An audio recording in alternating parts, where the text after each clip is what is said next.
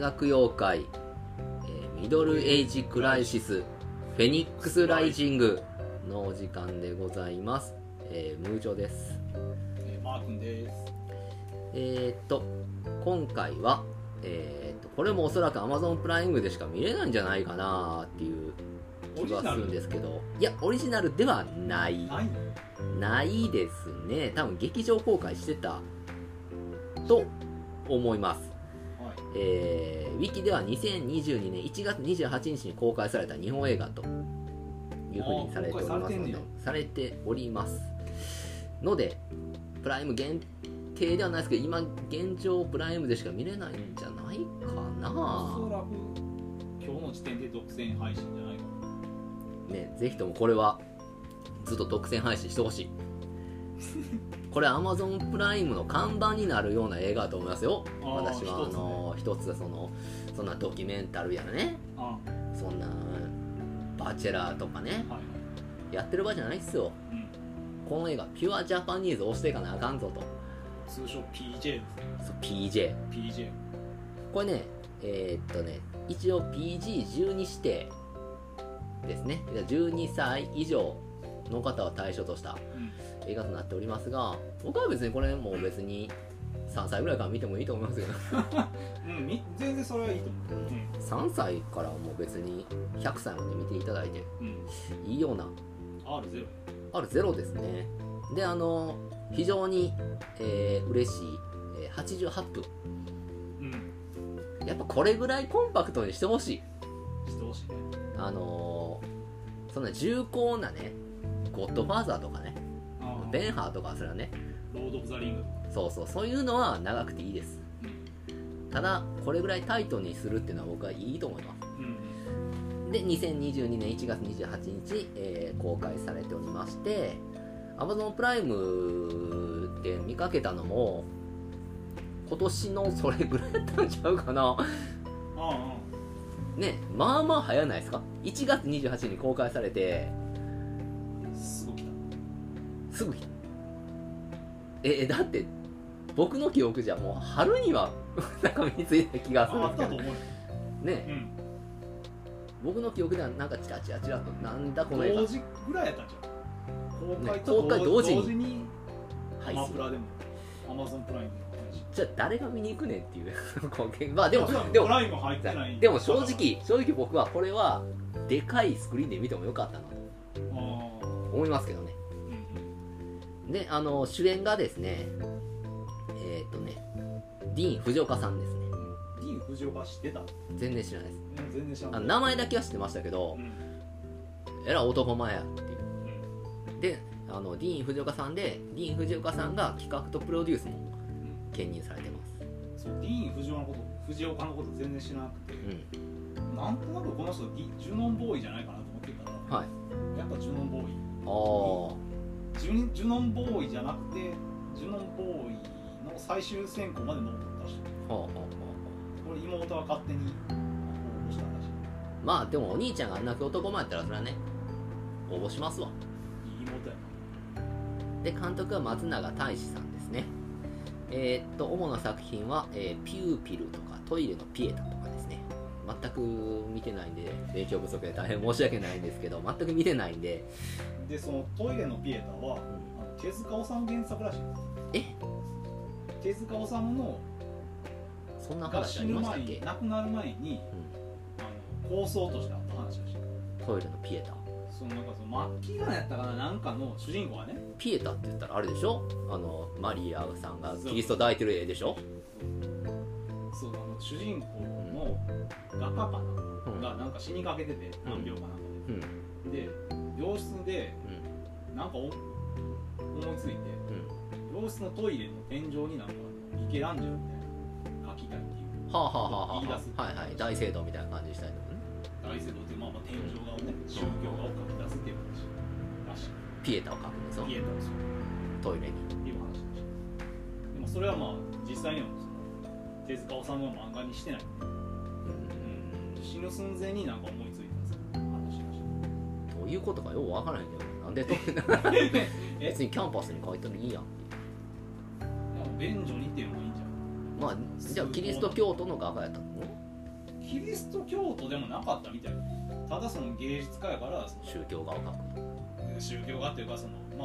ああったんちゃうそのそのピエタピエタとかその天井画みたいなのを見て感動した経験があったんじあゃーないまあまあまあ僕の中でピエタっつったらもうねキム・ギドクの、えー嘆きのピエタでしたっけありましたねねあれも変な映画だったけどね死んだからなキム・ギドクマジでだねねそのあ前からなんか性的な暴行があったとかなんかね読みの人よ、ね、そうですよ弓やし、えー行き先不明とかですね悪い男そうそう悪い男悪い女とかいうところも非常にあの社会的な神経を逆なでするような映画を撮るいい監督でしたねただ最後本当にまあ悪い人やったといううんことがね MeToo 運動とかみたいな形でうん上がってきました上ねがってきて最終的にそのままコロナかなんかで死んじゃったっけな何かでなんそうだねなんか肺炎的ななんかそんな病気でなんかなんかいやかもしれないですまだ若いねんけどわうん変な人でしたよキム・ギドクまだキム・ギドクの話す ると長いんでうん別にやめますけどはいでえーっとそのディーン・藤岡さんが、はいまあ、制作も、えー基本関わっておりましてで、えーっとこれがですねまあ、配給もだってあるしアミューズまあアミューズパチンコかなアミューズかなこれアミューズってあれやろあの音楽事務所みたいなのああそっちのアミューズねやっぱりえパチンコ屋なんあるアミューズっていうパチンコあ屋そそううなんだえああサミーみたいな感そうそうマルハンみたいな感じねじうん違いますね言った通りあのーあっちのアミューズ音楽あののサザンとかがいるアミューズそうですねうんだからこれはちゃんとした映画ですよだから言ったらうんだからそのディーン・フジオカがなんか音楽活動をしてるみたいあそうなんやな、でなんかやってる曲がなんか尾崎のカバーって書いてて多彩 な曲その関係でアミューズなんかなと思ってうんじゃあリリースしてるのかどうかとか全然知らんけど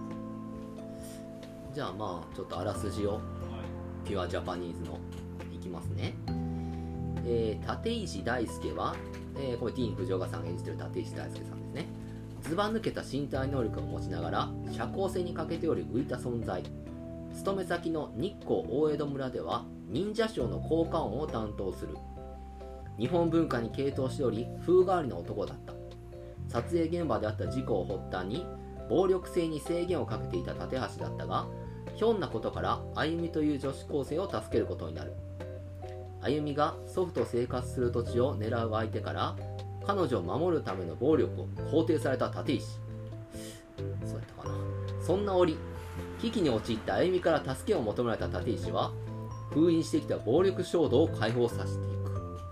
くといったお話ですねはいいや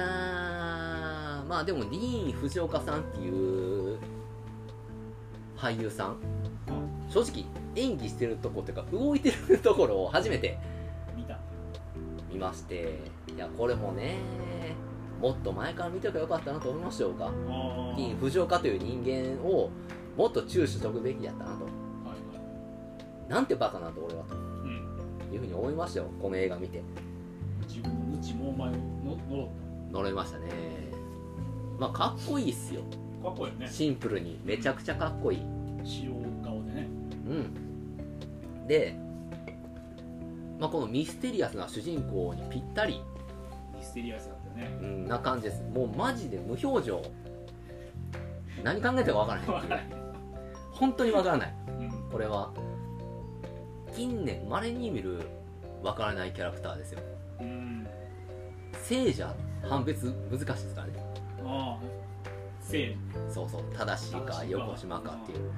悪い人なんかいい知らんもうわからないしわからへんねで何がしたいかもわからんっていううんただただその忍者の演技ねその大江戸村でうん忍者役みたいなのやりながらも日光江戸大江戸村今なんかあれっすよねワンダーランドとか昔ニャンマゲとかってことまあ出てきたよねニャンマゲに飛びつこうドンドンってやつ90年代の話今もいるらしいニャンマゲね日光江もうゆるキャラの走りちゃいますなん戸だ走りやねねうんそのニャンマゲがおるところに働いてて忍者ショーやったよねなってるね立石さんはうんでもともとハリウッドの方でそういう映画とかうん早くで出てたんかなまあ俳優業やってましたねうんでそこで何らかの事故を起こして日本に戻ってきてまたやってるとうん言うんですけど、まあ、この事故っていうのは後々、まあ、まあ分かってくるんですけどうんとにかくそれがトラウマになっててうんあのそういう現場では盾まあ盾ってあのわかります殺殺殺殺の陣って書く方でうんすよの盾をやってても人を切りつけたりすることができないとチャンバラアクションっていうちょっとね深刻な状態ですけどまあ本人的には全く悪びれた様子はないっていう そうや、すいませんの一言もないからね彼は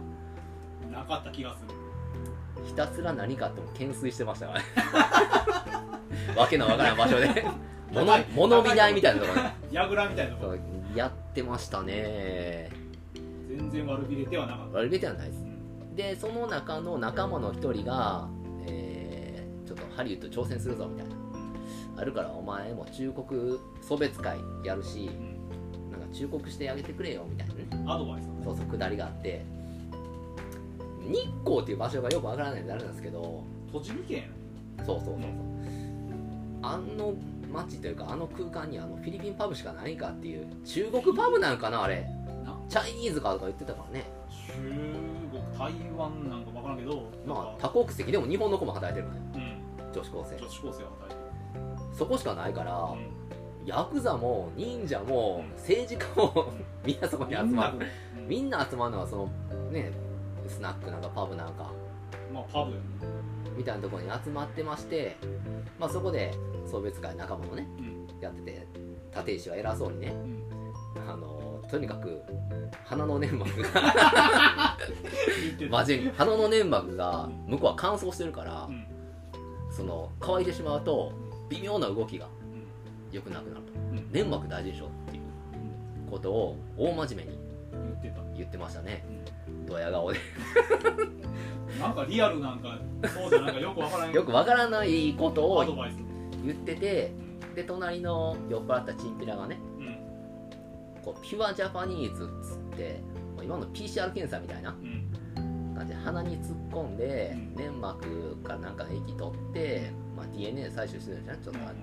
あれでそれをカチャッと妊娠検査薬みたいなうん感じにセットすると日本人の DNA が何パーセントかっていう日本人度が分かそうそうるピュアジャパニーズ度それ分かそもそものピュアなん そもそも論って何をピュアの基準にしてんねんっていうのがあるんですけど、るうん何人をじゃあ縄文人ですか弥生人ですかっていうそういう根拠は別として、まあ、そういうので一発当てようとしてるそうそうまそあう、なんかあのああるやんよそういう動あり物がまなすいみたいな感じありますまあ結局そのまあそれのうん検査キットの名前がピュアジャパニーズっていう名前なんですねでみんなそれで遊んでるわけですよ俺50%とか俺70%とかいうので、まあ、非常に悪趣味な遊びだと思いますけどだからなんやねんっていうそれがなんやねんっていうんですけどでも賞味あったら流行りそうな気はしますよそういう人たちもいますからそうそうそう送別会のグループがあってその外人パブの中にうんでそのチンピラのグループがあるう、んでそのチンピラはそのピュアジャパニーズでなんかちょっと儲けようとしてる、開発してね開発したんか な開発したんかな開発力す開ごいけど発したなんかまあどっかから持ってきたんか知らんけうどでそのんチンピラのグループの一人で佐伯っていううんちょっとポンパチなやつがいてああれ佐伯さんって名前やっあいてつがる佐伯あはいはいあいつが「おうお前らやれよ」みたいなあれいい役者さんですね非常にあのちょっと常に「はい」みたいなあの名が若かりしのレイリー・オッターみたいなねお亡くなりになりましたけどれいいふうに言い過ぎや それは言い過ぎやと言い過ぎですかね思う、でもねこれあのこの「ピュアジャパニーズ」皆さん一見していただくと分かるんですけどディーン・藤岡さんもそうですけど皆さん結構血に足のついた演技されてると思いますよヤクザの皆さんもチンピラあのあ特レベにルは高いそうチンピラのその親分さんもともとなんか格闘家のなんかの人なんかなっていうああだって耳がカリフラワーになってましたもんねあそうやあの人パンクラスあそうなんやでうん驚いたことに、うんあの坂口なんなんえ誠沢口誠二治の息子やえあれ沢口誠二の息子って俳優さんやったんじゃんあ沢口健二がいるよ、あいるいるいるうん、の弟兄貴兄貴やったっけな兄貴や確かあすげえで俺遠藤正蔵全然ちゃうやんこうめっちゃムケムケなったなと思ってココリコの全く違うしえまた違う全く違うよ見間違えなかっもっと遠藤正座可愛い顔してるやんかたほんまうん遠藤いや正蔵だから初めほんまになんかの格闘家の人を連れてきたのかなさっすてがさすがやうんだからどう考えてももう耳潰れてるしなめちゃめちゃ肝据わった顔してるし遠藤正蔵演技というかなんか素の感じがやと思すごくしててっ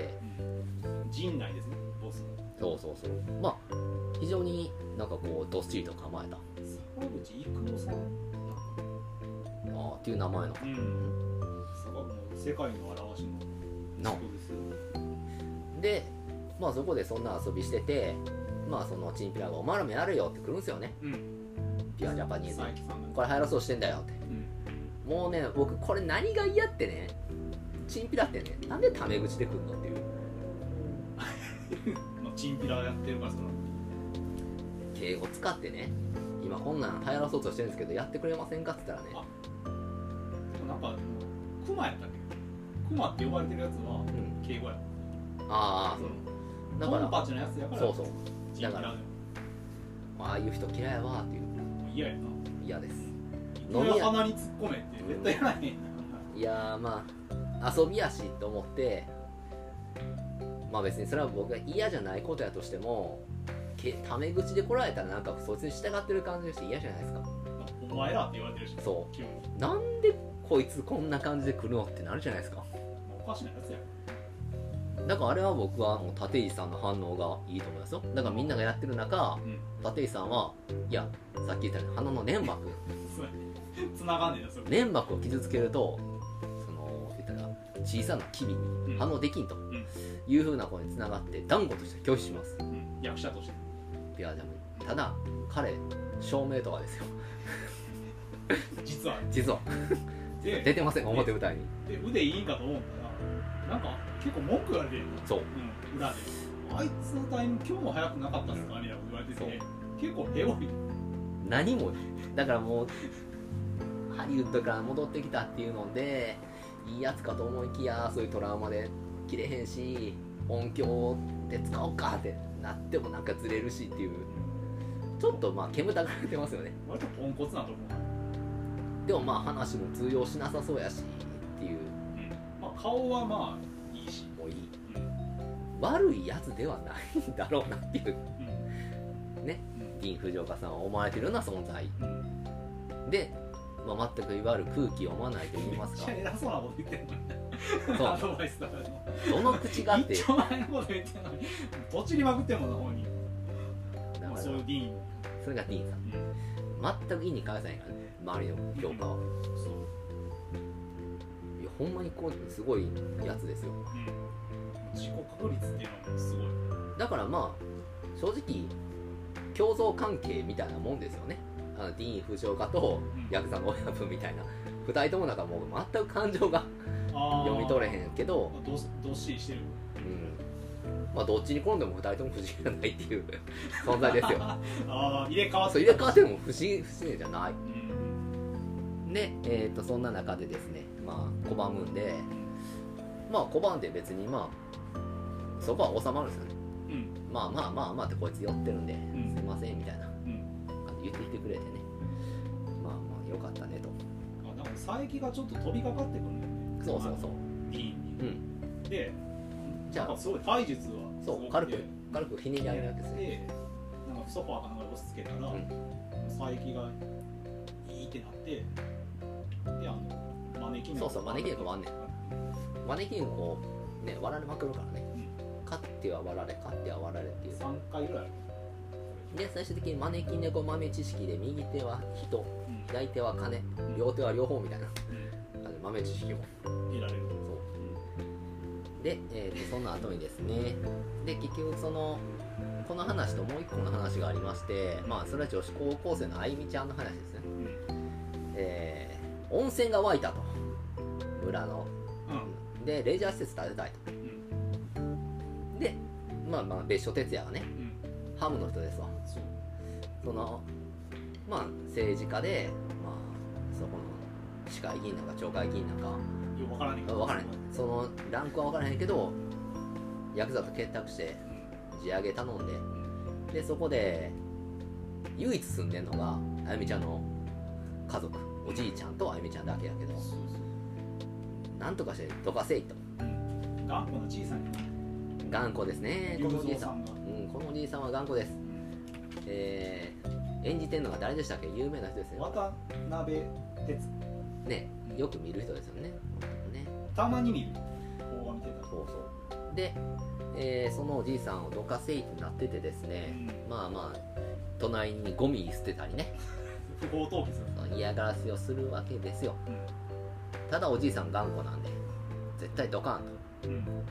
まあこのおじいさんもねあのー多分昔はねこのちょっと、えー革命闘士だったみたいなんかねそういう発言なが発言ありますある酔っ払うとそういう発言をうん急に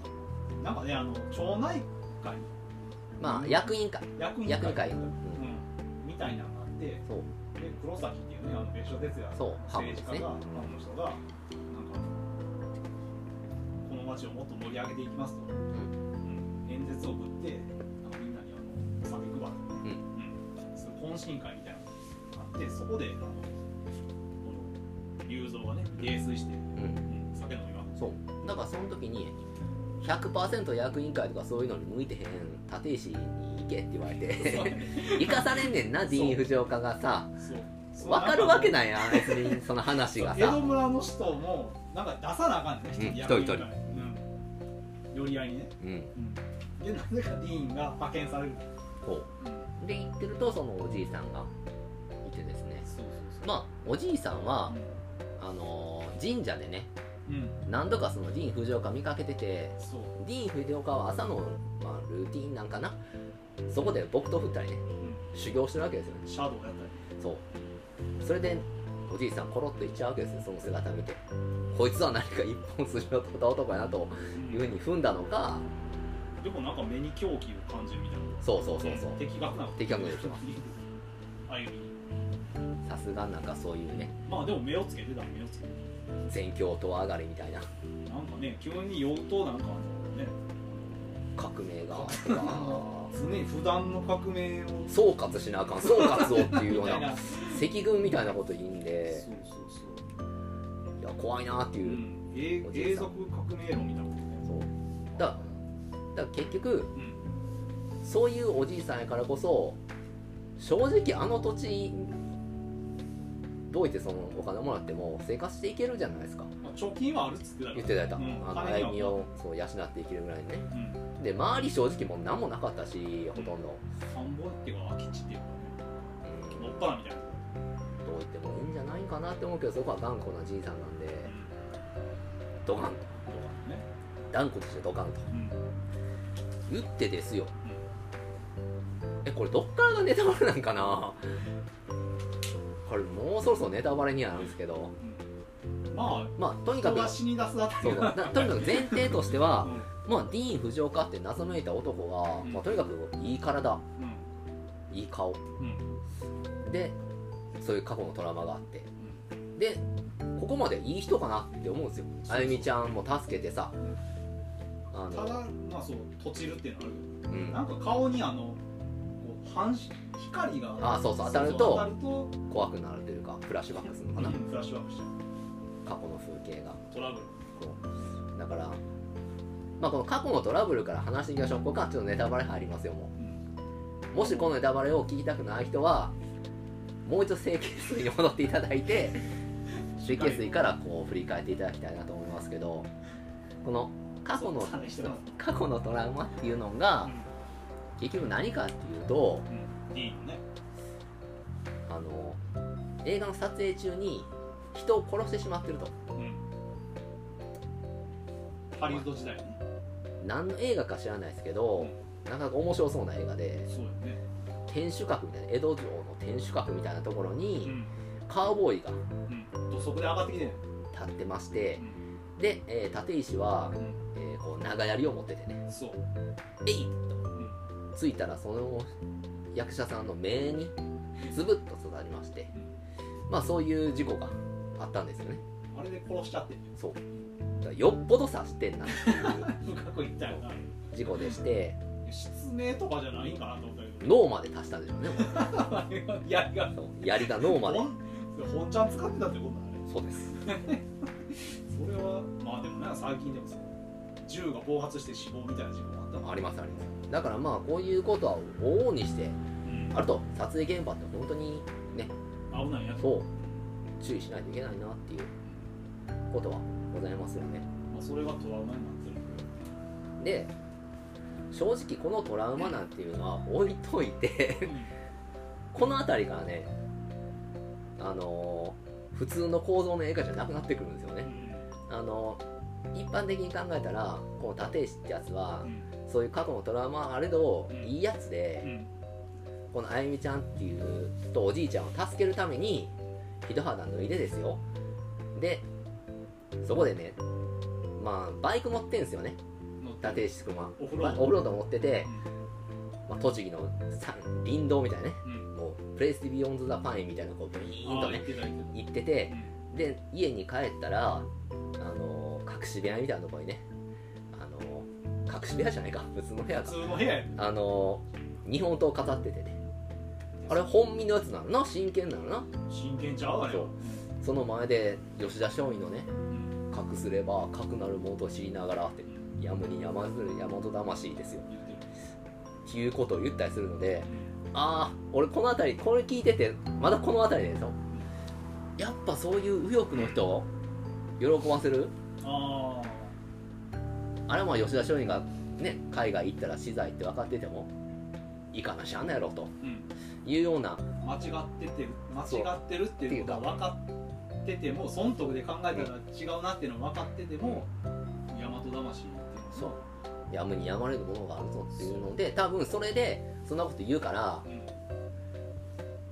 あもう別にあかんけどまあ言ったらそこがタクシードライバー的なうんうん感じかなとうんでもう一つねこのあの温泉が出る土地を買おうとしてるのが中国やねうんまあああいう描写がねうん私いかがなもんかなと思うんですけどね、中国の人使ったらいいんじゃんって思うでしょなんであれあんなあっこの軽薄さだけが僕この映画ね畑さんうーんあのへったくそな中国人演技なんとかよみたいそうそうそうあれがいらんなっていうなあ別に中国人じゃなくてもいいけどもうちょっとやり方あれろって思うんですよねあコミカルにする必要はなかったなくたあそこであの感情いらんなーってまあちょっとコメディリリーフみたいなの入れたかったけどうーんやめていただきたいな ああいう演出嫌いです僕は上等の料理に蜂蜜をぶちまかえるっていう、まあ、そこまでは言わん けどそんなあの半間裕次郎的なとこまでいかないですけどただあっこだけがなんかこの映画のリアリティラインに合ってないというような気はすごくするんですよね そんなに気になる気にだなりまだしからた、ねだからこれはそういうこれは次回のゲームオブスパイあで言もっちゃったでもそうですけど、うんゲームオブスパイやったらいいやそんなことやってても、うんどうでもいいから、でもここののジャパニーピズュアジャパニーズにおいてはちょっと真剣やろ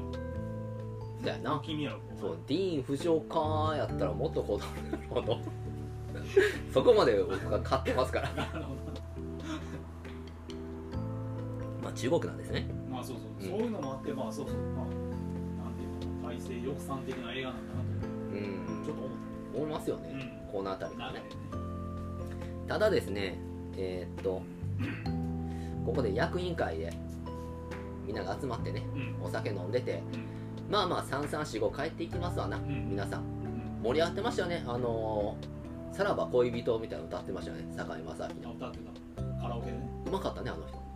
さよならとやんなもんちゃうのかな書いた手紙ですようまいテーブルのうまいなぁと思いながこんな感じらにいしてやたなかなかここであんなうまいこと歌えるかなっていうぐらいいやベロベロやで多分みんなベロンベロンでベロンベロンなんかいやなまあいかにも町の町でか村の寄り合い的な感じやなと思っでまあ立石と、うんまあ、おじいちゃんたうんあやみちゃんのおじいちゃんはう、んまあ、一人だけ残って、まあ、総括だみたいなねうんまあ、その前にねなんかあの雄三がなんか三島の言葉を言ったりああ言ってましたね、あの時は響かんかったけどって今ってよくわかるってうん、そうでそうも確かにうん一理あるなとそう三島の言葉やと思いましたようんその結局は空っぽの、うん、これから日本私は希望を託すことができないこのままいったら日本がなくなるんじゃないかうんまあ、日本という形のあるだけの、そう気質の空っぽの経済大国が極東の一角に残るだけうん、だからまあ僕はその右か左かって言っても別に右でもいいこと言ってる人もおればうん左でもいいこと言ってることもおれば両方間違ってること言ってる人もおるしうんそういうのはもうフラットに見ないといけないなと思いますけどうんうん構えんとそうそうそうそうだから別に耳を傾けるべきというのはあると思いますようんまあおじいさんの気持ちも分かりますよバリバリの左翼やってその時の三島由紀夫なんて言ったらめっちゃ敵じゃないですかまあそうやね見ました東大全教頭 VS 三島由紀夫見た面白かったで面しょあ白れかったあれそうあれめっちゃ面白いでしょ、うんなんかあれ僕もう何十年前か20年ぐらい前かだからだ学生の頃ですよ本でも読んだんですよあそうなんやでその時は本やからそれビジュアルがないじゃないですかああ空気感そうそうそうわかそるうわかるけどで実際の映像を見たらうんどぎも抜かれますよねうんあの感じあれアアマゾンプライムだったとありますぜひとも皆さん見た方がいいですこれ合わせて見てほしいだからあの時代のあの議論とかねうんあの結局刑事上の話をしてるのか刑事課の話かみたいなとかね地に足したそうそうそで関連論なんかあったのでうんその東大きっての論客みたいなやつが 出てきたりね出てくるんですよね赤ちゃん持ってうんねねそうそうそうタバコ吸いだうんタバコくれよみたいなうんヒッピーみたいな感じの見た目の人そうそうあの人はね後々今なんか演劇のねうんいやあの頃からなんか演劇はそうそうそうやってましたあうんやのっててだってウェディングドレス姿でうん街で写真撮ったりハプニングみたいなそうそうやってる人でまあまあバリバリのそういうねあの左翼のまあ論客ぜが前衛の人やかなり前衛左翼っていうかうんだから保守の真逆やあの時代なんで言ったらカウンターカルチャーとかねうんそっちの方な芸寺山と修して司とのかそうそうそうそうだからそういう人たちも出てきたり、まあ、結構まっとうなことを言ってる人がうんいたりまあ三島由紀夫もさすがやなっていううんで雰囲気的に結構和やかな、そうやねうん、そんなバチバチ感生きて出られへんみたいなうんうん雰囲気なんかなと思ったらそうでもなく結局やっぱりこう話し合ったら認め合う部分もうんあるっていううんほぼほぼでもあのあの人の言うてることよくわからんかったけどなその赤ちゃんでああ分かるるだからなんか芸術みたいなうん、うん、話になるやんかそうだから抽象論そうそうそうになってんよだからなんかでもそれをなんかさ三島由紀夫が「うんうん」って言って、うんなんか返して、うん話が通じてるそうすごいだから三島由紀夫としては結局はねそういう先の時代のこと言ってるじゃないですかうんだから結局そういう天皇陛下とか、うんまあ、自衛隊の在り方とかうん今でも続くような議論そうをあの当時やってて、うんまあ、今もまあ誰かはやってるのかもしれんけどうんこういうことはうんけどまあ面白い時代だなっていううんでその時にあのおじいちゃんが出てきたら全教頭側のまあやろうね人間だったわけですようんで多分立石は何のこっちゃ分からんけど聞いてましたよねうん何何の表情も変えず返返す聞いて聞いてましたよねでおじいちゃんが「ベロベロですわたうんもう普足通に歩けん腰ぐらいたたんぐらいそ酔った冷水や」うんでその泥酔のおじいちゃんをうん立石さんさっき言ったようにオフロードバイク乗ってんすよね持ってるでオフロードバイクのあれは川崎なんかな KLX つかなとうんもう思うんですけどもしかしたらホンダのかもしれんない KLX っぽかった大きいねんけどな、まあ KLX やとしましょううんベロベロのおじいちゃんですようんノーヘル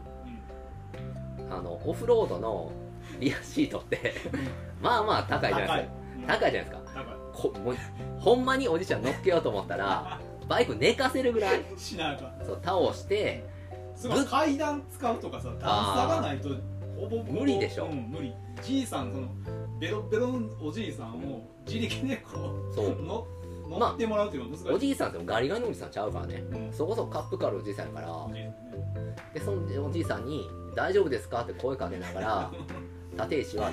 チラッチラッと2回ほどは見ますけど うんおじいさんどう考えても乗ってないんですよね覆いかぶさってるような状態リアシートに覆いかぶさって明らかにまあ言ったらタイヤとかにちょっと擦れてるような状態顔すってもおかしくない状態やのうにん何を思ったのか立石ここでバイク急発進させるんですよねいやこれ何を思ったかっていうと見直すとあの前に止めてた車がうんうんなんかじゃんけどライトつけちゃうんであそうなんやすよそうその光でなるほどなるほどまたフラッシュバック起こってあそうなんやっていうかエンジンさ、うん止めとけやと思うねん切っとけやと思うねんあんなこんな状態でね熱いよ あいやいやいややけどするよあれおじいちゃんだあのまま発進する気やったんかって左マフラー出てんじゃん出てる出てるやろうんうんマフラーに覆いかぶさってるので、腹やけどするやんうな、あんのまあ言ったらあそれで走ってんよそう俺それ分からなかったからさ、急にウィリーするぐらい さ、いや一発見た時俺も意味わからなかった、うん、うんあれはそうそういうことかなんていうのこう不随運動みたいなのが起きてあぐいグイッといっちゃった行っちゃったんかうんそうでも多分うーん一足じゃないぐらいの勢いですかね二足発進したんかっていうぐらいのウィウィーンってウィリーしたんかウィリーして走り出すから当然おじいちゃんタイヤに巻き込まれていますかね大丈夫振り落とされるというかん振り落とされてたでしょでうん救急車救急車ってうんってなるわけですよでおじいちゃんまあ緊急搬送されましてうん結構な勢いで落ちたから落ちた自転車で集中治療室みたいなのが入ってて、まあ、もちろんあゆみちゃんが心配してね来るわけですようんうん病院でね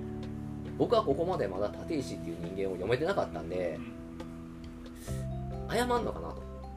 ああ思ったんですよあゆみちゃんにねうんそしたら全然違うんですよねもしくはなんか事情を説明するああこうなってお乗ってると思ったけどってけどちょっと急発進しちゃってかなと思ったら思ったらね急に黒崎が毒を持ったっていうんですよね政治家で書ですよねハムの人が毒盛られたっていうことを言い出してもうこの辺りからクエスチョンマークですよってなるようなあゆみちゃんもクソってなるんですけど、うんあんなもんね女子高生やからそうなるだけであって普通なら「ん?」ってなるやつやこいつやばいやつなんちゃうってだって横にゴミを置くとかの嫌がらせはうんすれども人殺すとか毒殺ですよしかもおじいちゃんだけ狙ってそんなことできないでしょ普通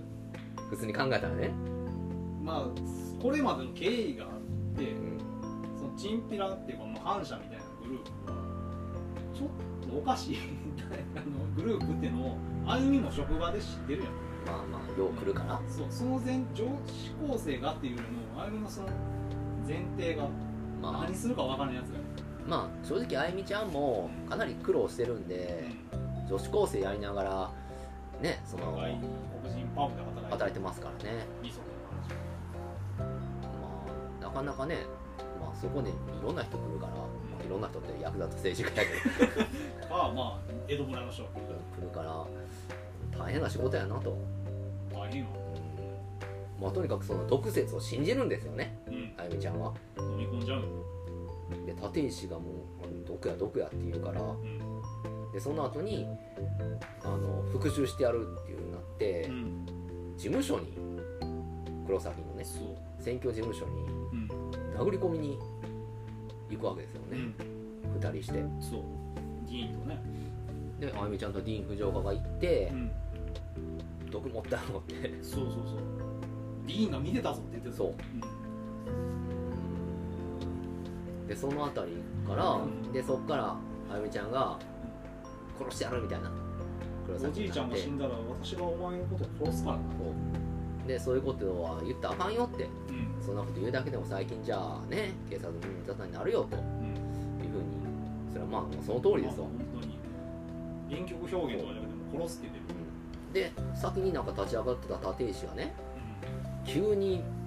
もう暴れ回るわけですよね事務所内でもう一生かけみたいなポールを手にして、そうですねえもんかけをねそうえもんかけって言わへんから最近ではなんてやろえうなんてやろうね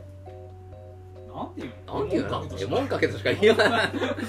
あれえもんかけやろえもんかけをうねんあのー振り回してうんまあとにかく大暴れですよ、そう事務所でうん、そう事務所のなんかりなんかあの盾とかねそうそうそうそう表彰とかそのなんか本とか入ってる棚をうガンガン殴るんだんうん、けどたあの棚がびくともせんそうあれ硬いし硬い 硬い感じでまあ暴れ倒すから、まあ、そこでまあまあちょっとねうん憂さ晴らしはできだすんでしょうねうんでなんかひとしきり暴れた後にあの立石が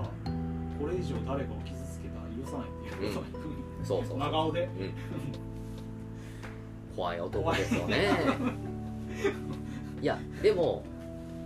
僕たちはうんまだああいうバイクのことあったにしてももしかしたらほんまに毒もあったんかなという気持ちもあるじゃないですか、まあ半々やねう一回目ん、だって立石さんがほんまに真剣にそう言うからうん思うじゃないですかうんこいつが狂ってるわけがないっていう真顔で言うもんそうでその後に女子高生と別れてうんあのバイク乗って帰る時に女子高生が「携帯持ってる」みたいなあ「連絡先教えて」ってあう「んいやそれ持てへん」って「じゃあどうすんの?」って言ったら「会いたい」っていう思う気持ちが強ければ必ず会えるからってうんうんいうふうな ことを言って言ってブイーンって帰ってくれるたバイうんなるほどね っていうそのでそれ言った後に立石がね、クうんまあ、日本文化に傾倒してるとうんまあ確かに傾倒してるんでしょうけど、まあ、そこまで直接的な描写はないけど日ね本文化っていうか武士道とか忍者とかそうやんなだからそういうのが好きっていうだけでそこまで日本文化っていうのかなまあわかんないですけどとにかくそういうのが好きな人お茶立てるわけでもないしけど子供時代にうんなんかまあ日本人じゃないやろみたいなうんことでいじめられてるんですよねうん英語の歌を歌ってるからう「んボボートボート工芸用ボート工芸用図うん」これもうこの曲が映画で流れたらもう多分100人中100人がダーティーハリー思い誘い出を思い思い出すじゃないですかバスジャックそうでもねうんこれねもう大きなネタバレですけどうん立石ってうんそのハリーじゃないんですよねスコーピオの方なんですうよんどっちか誘いの方サソリの方なんですようんだから「ボートボート工芸よ」って子供に歌う方ですよね歌えっていうそうそうそそう歌うそうううんだからこの辺りがあれこれはちょっとなんかおかしいなってそ思っうてるスコーピオやんこいつっていううんの方なんですよどっちかというとサイコパスうんなんですよね立石さんって、うんまあ、とにかくこれ歌ってるからいじめられて日本人じゃないやろみたいな言われるだからディーン・藤岡さんもえーなんかおじいちゃんがいやでもほとんど日本の人だと思うけど うんなんでディーン・藤岡っていうのいやなんかあのー海外であの俳優業とかしてる時になんかあつけたらしいうんいいってなんかすごく語学も堪能やんねそうそうそう4カ国語ぐらい喋れてうん中国語とかうんなんと我々と同い年ですからね、そうやねうん、今年42歳ですうん日本のディーン・藤岡ハリウッドのライアン・ゴズリングそうポッドキャスト界の我々っていう同年代ですどねうみたいなまあそのボートボート工芸用ですようんボート工芸用ですうんランランランラン川下りまで歌うんですけう どんボート焦げをな歌う歌ってるんですよでいじめられててうんだからまあそういうことがあってやっぱり日本人としてみたいなことをすごく意識してるのかうんで女子高生にもらったピュアジャパニーズ結局家でやりましてやんね、何パーセントやったんって言ったら100%って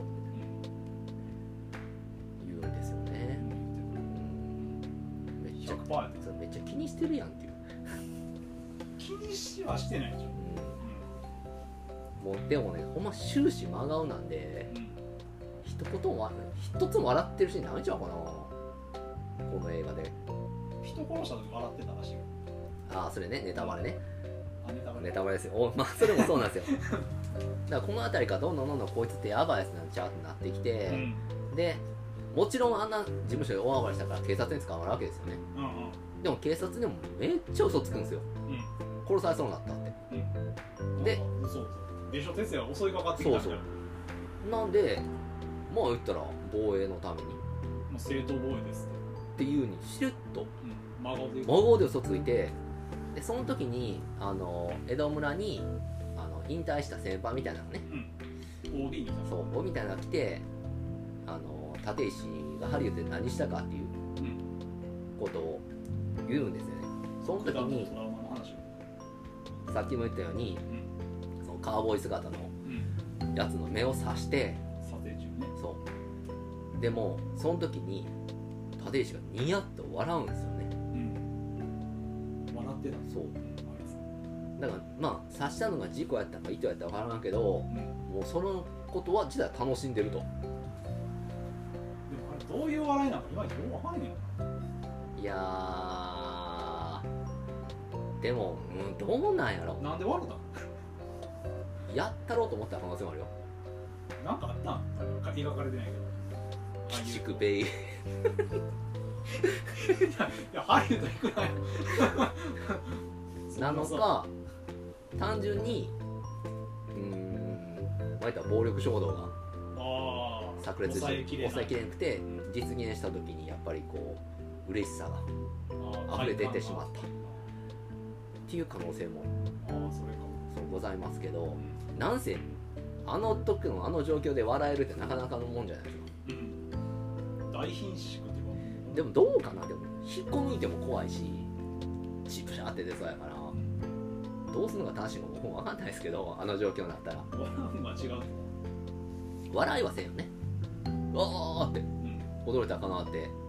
大丈夫ですかってうんすいませんってなるけどにやりとするわけですよねだからあうのんキランと光った光の裏ではねうんニヤッとした笑いをしてたとうんいうのでだから結局ここで立石っていうのがトラウマで暴力が触れんなんじゃなくて、えっと、暴力衝動が強すぎてああそうそうそれをやってしまうとほんまにまたうんやっちゃう可能性があるから自分でブレーキかけてるという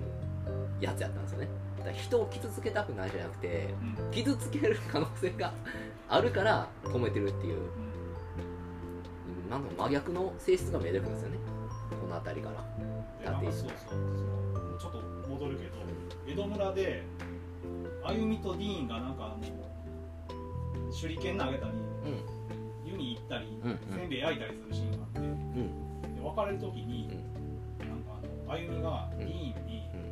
あの大丈夫よみたいなこと言うやんあのトラウマあるけど、うんうんけどあのなんかディーンがなんか僕にとってはトラウマを超えないことの方が難しあいまあ、まあ、意味わからなかったけど、うんあなるほどねその時うんだからやっぱり暴力じゃトトラウマじゃないんやね結局はそれそれ以上衝動っていうの方なんやそうそうだから衝動をグッと抑えてるっていうじゃあさじゃああの 雄三をう鍛錬させかけて、んうんあのフラッシュバックみたいなんで アクセルにねそうそうそうあれはもう殺すわ殺そうとしてる可能性もある暴力衝動でやだったからあれこそかくすればかくなるものと知りながらですよアクセル吹かすっていう雄三何も悪くないやんだってアクセル吹かす大和魂っていう雄三何も悪くないですようんそんなの言い出すと全く悪くないですよ頑固なじじいっていうだけでうん、まあ、ちょっとざわすあの左翼的な発言はあったけどうんそれをディーンがどう思ったかっていうのは別になかったし多分分かってへんて あれはあの話あれは理解できないです、うん基本だって理解向してこるうのじいさんを殺すほどの暴力衝動が強いっていうまあそれで取り調べが終わった後にうんしれっと普通にねあのまたメイクしててうんあの江戸村に戻ってきててうんでもまあその上司的な人に呼ばれてうん島田あ久そうあ出てきたねうんあの帝都大戦の加藤ねそう加藤魔人加藤が来まして結結構豪華やな豪豪華華やな豪華豪華でその時にまあその警察の件もあったしってやめてくれって言われんなうんそしたら「いやなんでなんですか?」って 「やめることないやめませんよ」って言い出すねんな出たで、まあ、ハリーっていうの話も聞いたし実際のとこはそうやってのみたいなとちりまくってるからなそれ以前こういやよくわかんないですなんで僕がやめないといけないんですかみたいな意味わかんないですそう延々言うねんな真顔ですげえよなうんすごい演技やすごいと思うどうあったか知らんけどそれあんな大暴れしてるやつ危ないしハリウまあッそドのに現場を見てないとはいえねうん小さい村社会やんかうんその中であんなことをね名士やから自分そううんやしハリウッドで人殺してきてるやつはもうそりゃ怖いでしょ、効果音も出すの早いしうん、使い物ならんしなうまっとうなんですけど、んまあ、やっぱここはね労働者の権利を主張するのが いややめやめないっすみたいな言う感じなんですけどまあまあクビですよねてねこうなっていたらうんうんでまあしれっとおじいちゃんのお葬式にもこいつ清掃してこんの紋付き袴でねうんバイク乗ってくるわけですよノーヘルであれは汚れるぞ泥棒下手したらうん溶けるぞあんなもんエンジンについて、うん、危ないよねあんなん乗ってたら警察捕まっちゃうかな草履やろ警察いやこの世界のあのリアリティラインの話だけど警察が全然機能せえへんかまあまあまあいないに等しいらうん事情主張するだけもするだけやしまあこでもまあま反社のあ人がうん龍造の家に不法投棄ああまあ毎日してるって話だからそうそうそう何も動かへんしまあ警察もねやっぱりこう黒崎巻き込まれて巻き込まれてますからもうそりゃそういうこと見て見ぬふりですね政治家がおったらまあでもそうやって紋付き袴で普通にしれっと来てですようん普通に何を思ったかまあねお証拠を挙げて一礼して一礼してちゃんとね一人だけでしたよね紋付き袴なんて着てるやつはほんまに多分一人だけやったと思う一人だけでしょよう見てないけどなかなか見いひんであんな人 いやだってうんね葬式に紋付きあ旅やろ旅履いて草履履いてるわけやろうんそれでクラッチと でででこれはもういいんやめっちゃ汚れると思うけどなまあそれで途中あのなんかバス停みたいなとこでねうんバイク止めて見たら結構ピュアジャパニーズ流行ってんねんなそうあの液晶モニターでね街灯のうんなんか駅前みたいなの行くのそう何し何しにったか知らんけど、うんそこでバイク止めて休憩してんなそうじゃあバーンと連れ出されて、こんなん流行ってるけどって、うこんなもん何の信憑性もないっすよっていうねんうんコメンテーターみたいな人がいるわそうそうそうそういう日本人ってそもそも何なんですかっていう、けうんまあ、そりゃそうですよいやそもそも日本人って何なんやっていうただそんなもんアメリカでやったらアメリカ人って何やっていう問題になるじゃないですか それと一緒でそういうことをやる危険性みたいなのがあるじゃないですかうんうんあるね人種差差別とかねそうんうんじゃあ何天皇陛下だけかいって100%なんのっていう話じゃないですかね天皇陛下を100として我々が何パーセントかっていう男性一系やからねそのまだ神武天皇みたいな話になってくるじゃないですかそうなってくると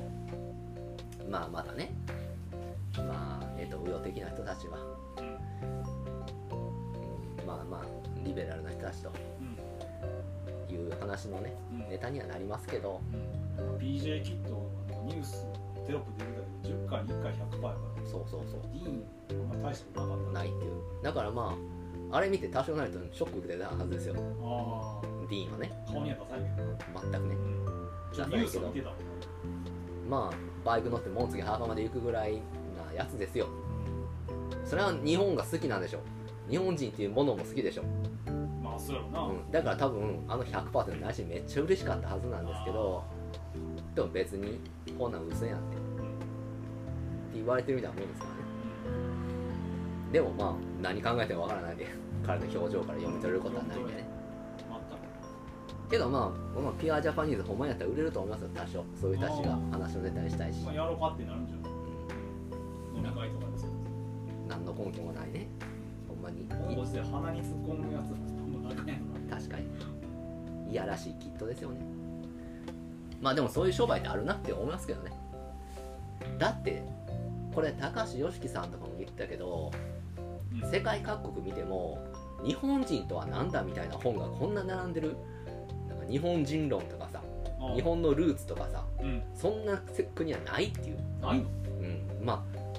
フランス人はおかしいからフランスにはあるかもしれんけどって高橋良樹先生は言ってましたけ どでもそんなんはないっていうだからやたらとルーツとかね気にああしてるとかそんなんねままあ島国とかあまあ仮にも単一民族国家と言われるような、んまあ、実際はそうじゃないですけどねうんもう全然内情そうじゃないけどそう言われてるからこそみたいなのもあるかもしれないですけど、うんそんな特殊な国民性を持ってる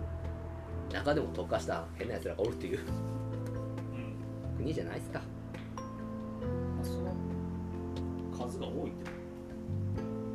まあ商と売にできるぐらいうん好きなんでしょうまあアメリカにはアメリカまあまあそのそれはもう確人主義とかまじゃあるけどああるねまあまあでもまあまあそれかまあゲルマン民族ですわなうんゲルマン民族ミナゴリラっていう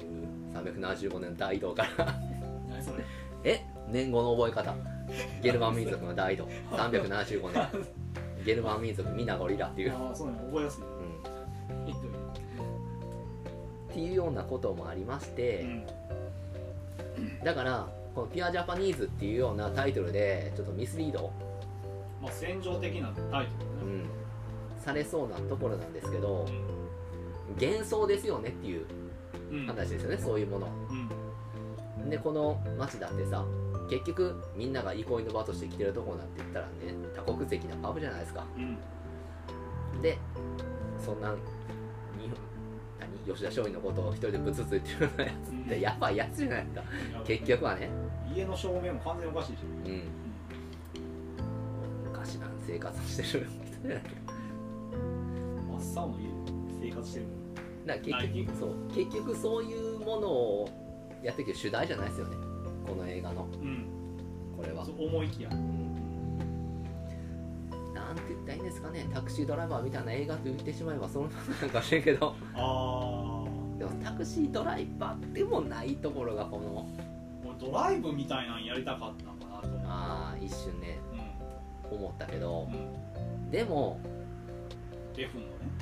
タクシードライバーのトラビスとかはう、んほんまのトラウマがあるじゃないですか ベトナム戦ベ争トっていうトラウマもあっナムて戦社会に受け入れられてないっていう争うんうんのもあってまあまあ初デートでポロの映画に誘ってしまうような、うん社会まあ性社会性のないうん男じゃないですか、はいそんな男が幻想を抱いてあの 言ったら立候補者撃ち殺すみたいなうんことを抱きつつも結局娼婦を助けるためにうんあれだって英雄的な行動というか蛮行に近いけどね普通に考えたら結果として英雄的なことになったかもしれんけど、うんそういう映画じゃないですかうんやどっちに転ぶかわからん映画闇の深い映画やし、うんドライブなんつったらアウトローがうんキャリー・マリガンを、んもうプロヤンですようん助けるためにうん一肌脱いでるヒーロー映画じゃないですかうん絶対あれは、今回どのジャンルでもないからねピュアジャパニーズ確かに何なんだこいつはっていう第三の道を行ったねだから結局それであのあゆみちゃんのおじいちゃん死んじゃってうん死んじゃった死んじゃってっていうかな殺されたで龍造さんから毒物は検出されませんでしたうん死因は外部からの 外傷ですっていう言うて完全にじゃあもう立石がやったことた目撃者もいたっていう話うんなんかもう100%黒なわけじゃないうんでもであゆみちゃんとそれでたもとを渡すんですよねうん一瞬うんでもあゆみちゃんあそうやそうあゆみちゃん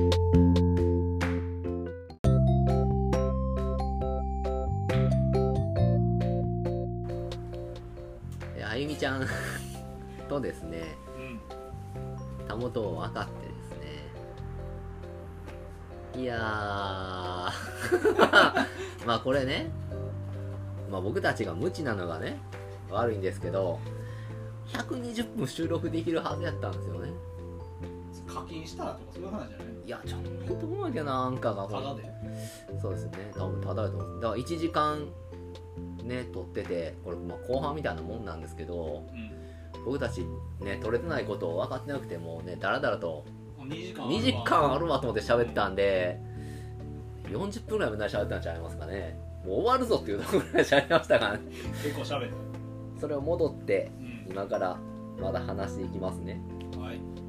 で、えー、とたもと分かったんですよねまあそれは当然あのあゆみちゃんとしては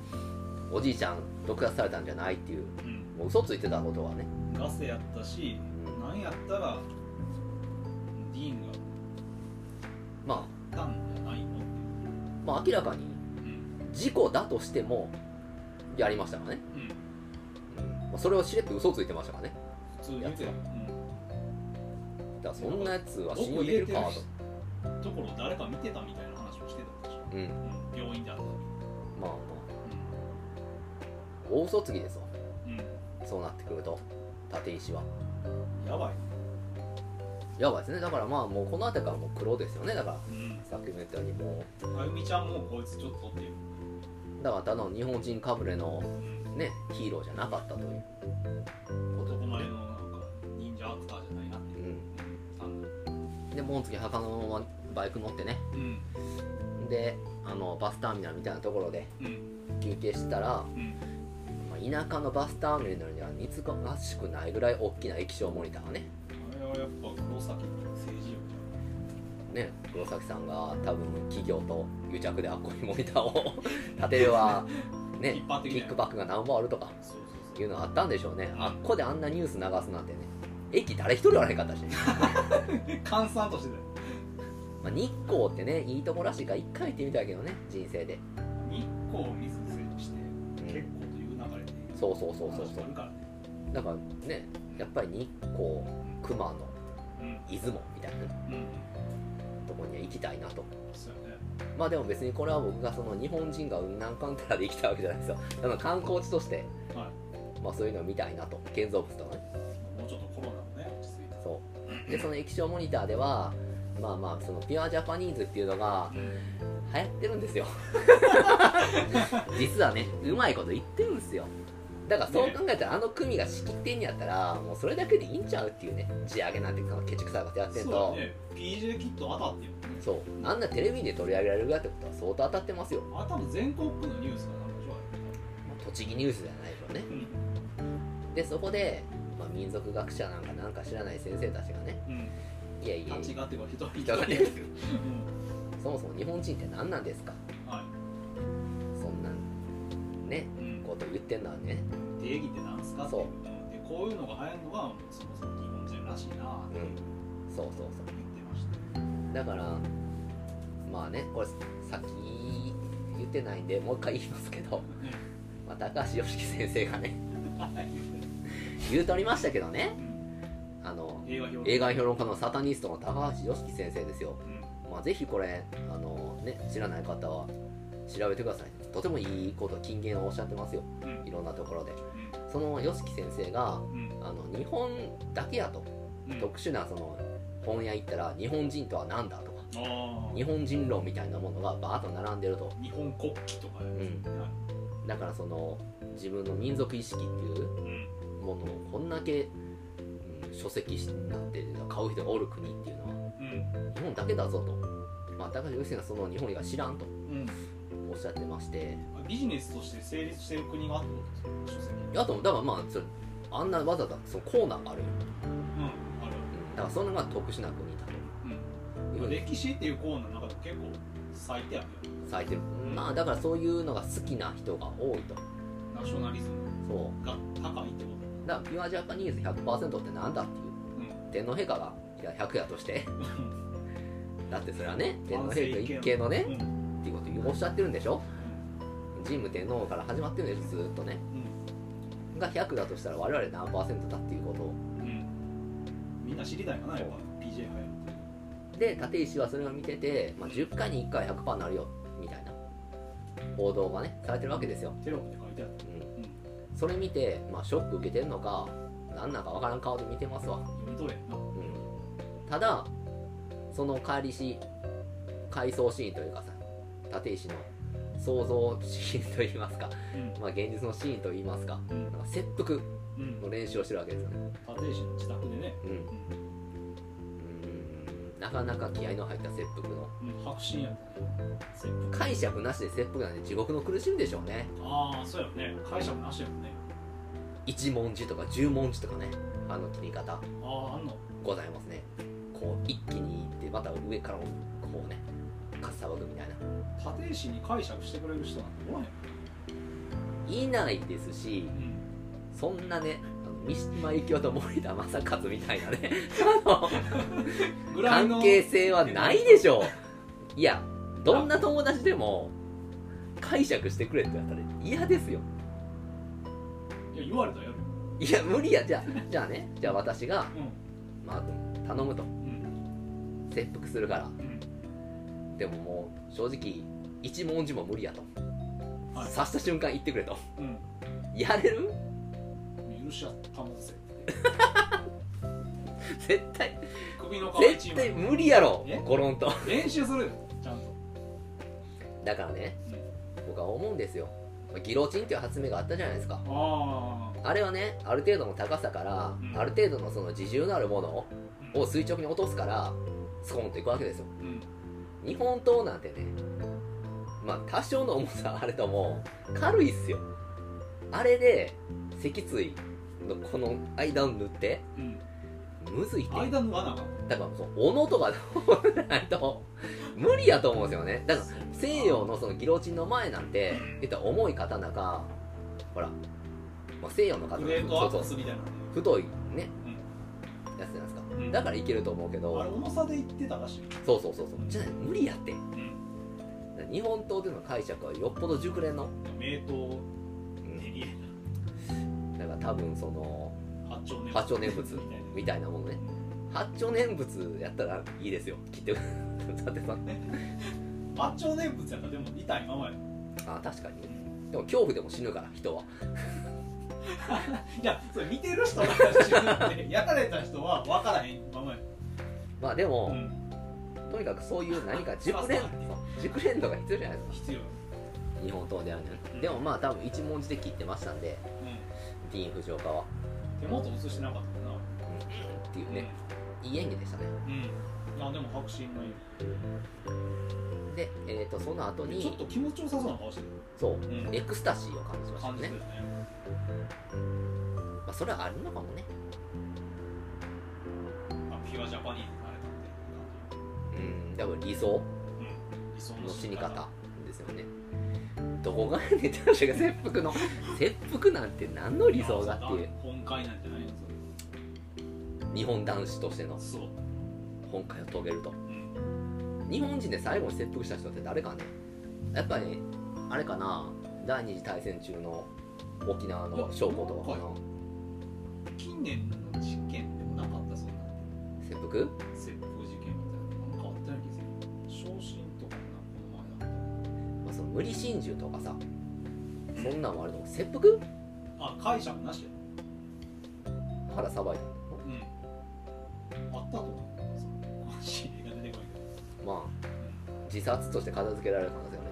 単純にん、まあまあまあまあそれは扱うそうまあその形式美にのっとってなあちゃんと引いてや,、うん、やってたらまあ切腹だってあっぱれだなっていうかもしれんけど警察が、うんなるかねうん右翼警察やったら あれかもしれないですね右翼警察っていうか警察って警察組織っていいなんじゃないかって気分はうん全然もないですけどまあまあそう体制があるしまあとにかくえーっと、まあ、こんな話してるからうんあかんどんどんどんどん時間が過ぎていって本編より長くなっちゃうもうすでに本編より長くなろうとしつつありますのでうん頑張りましょうで、えー、と立石が、うんえー切腹の前とかして、うんうんなんかそういう夢見てる時ですよあ夢なんだね現実夢なんかじゃい現実なんか知らんけど、うん夢ちゃういや現実やと思うあれ本気でやってんのあれだって夢っぽくなかったしなんかね立石の部屋はうん夢っぽいんですよ全部ライティングが部屋からいやでも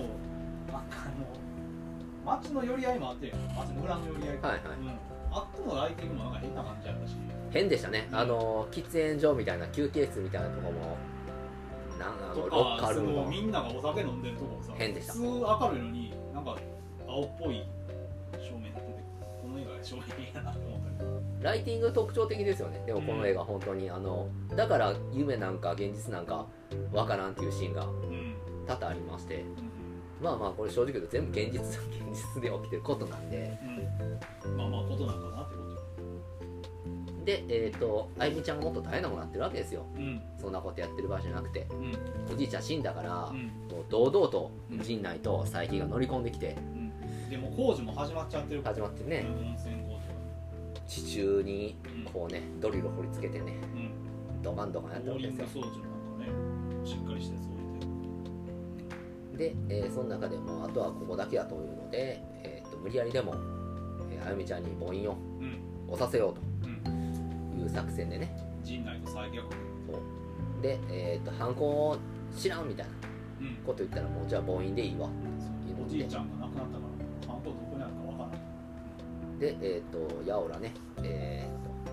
この度数を、ね、うん、出してこれで指でうん、切ってやれと強引に構わんから。なハードル高いわ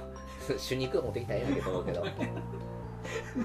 死にくぐらい買ってこいまあよ。まあそれは脅しも込めのまあ効率的なやり方ですよ